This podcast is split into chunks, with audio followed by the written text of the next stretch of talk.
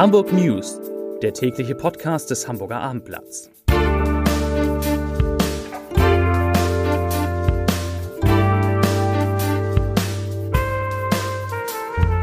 Moin, mein Name ist Lars Heider und heute geht es um das Bevölkerungswachstum Hamburgs, das kein Ende nimmt. Weitere Themen, der Verkehr in der Stadt erhält schlechte Noten, Hapag-Lloyd erzielt erneut einen Milliardengewinn und heute Abend kann der FC St. Pauli ins DFB-Pokal-Halbfinale einziehen.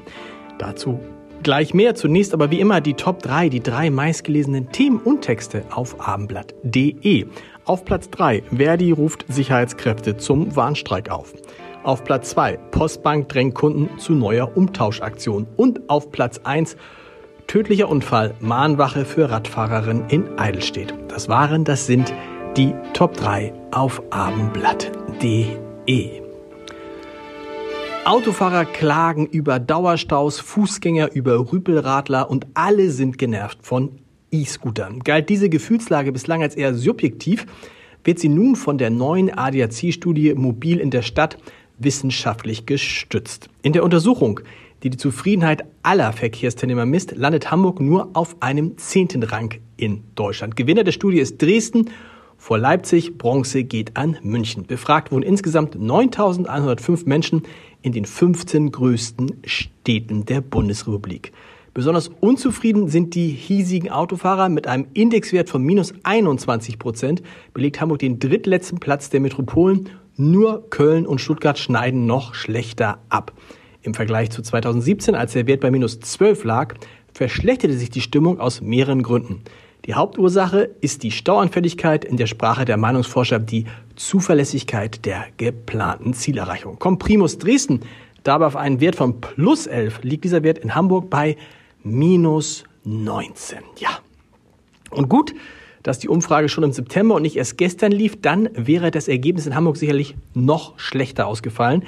Denn unsere Stadt stand im Superstau. Erst nach 24 Stunden haben die Landwirte im Hafengebiet südlich der Elbe ihre unangemeldete Demonstration weitgehend aufgelöst und die gesperrten Straßen wieder freigegeben. Dazu sagt ein Polizeisprecher, ich zitiere, die Protestierenden haben sich gegen 37 selbstständig zu einer längeren Kolonne formiert und sind unter polizeilicher Begleitung in Richtung Landesgrenze gebracht worden. So sieht's aus.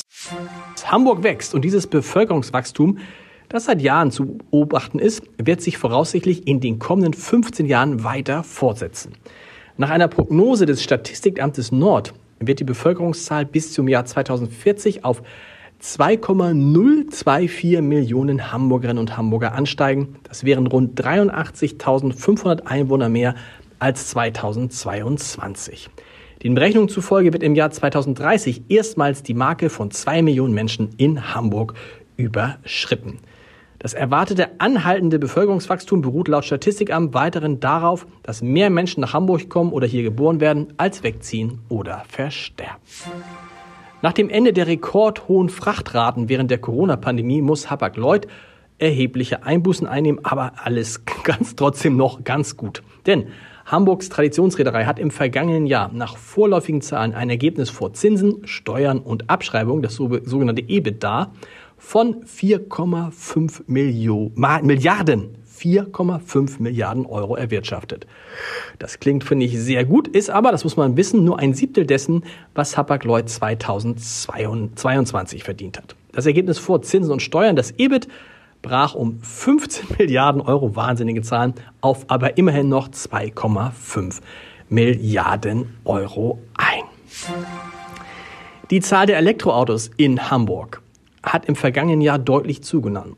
Am 31. Dezember waren 30.628 reine Batterie-Elektrofahrzeuge zugelassen. Das teilte der Senat auf eine kleine Anfrage der CDU-Bürgerschaftsfraktion mit. Und das war ein Anstieg um 45 Prozent. Und im gleichen Zeitraum wuchs die Zahl der Hybridautos, also der Fahrzeuge mit Verbrenner und Elektroantrieb, immerhin auch nochmal um 35 Prozent auf 47.006. Aber die ausschließlich elektrisch angetriebenen Autos machen weiterhin einen nur geringen, wenn auch steigenden Anteil auf Hamburg Straßen aus, nämlich 3,8 Prozent.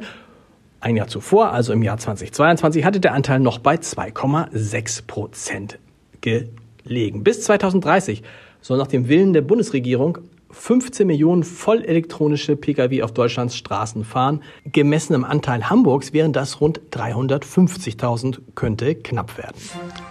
Nur drei Tage nach dem 2 zu 1 bei Fortuna Düsseldorf in der zweiten Fußball-Bundesliga empfängt der FC St. Pauli die Rheinländer heute im Viertelfinale des DFB-Pokals. Der Kiezclub kann im ausverkauften Millantor-Stadion nach 2006 zum zweiten Mal in die Runde der letzten vier Teams einziehen. Bei einem Erfolg kann der Zweitligatabellenführer etwa 3,4 Millionen Euro an Prämien einnehmen. Übertragen wird das Spiel auf abendblatt.de im Live-Ticker und um 20.45 Uhr im ZDF. Wir sind gespannt. Zum Podcast-Tipp des Tages. Der HVV schafft das Bargeld ab. Die Stadt zahlt mehr als 120 Millionen Euro für das Deutschlandticket. Die S-Bahn soll viel besser als ihr Ruf sein. Und die Zahl der Schwarzfahrer in Hamburg ist zwar gesunken, aber immer noch erstaunlich hoch. Über all das spreche ich in der Schönreihe Entscheidertreffen Heider mit Anna-Theresa Korbut, der Chefin des Hamburger Verkehrsverbundes und mit Verkehrssenator Agnes Tjax von den Grünen. Hören Sie mal rein unter www.abendblatt.de slash Entscheider. Und wir hören uns morgen wieder mit den Hamburg News um 17 Uhr. Bis dahin. Tschüss.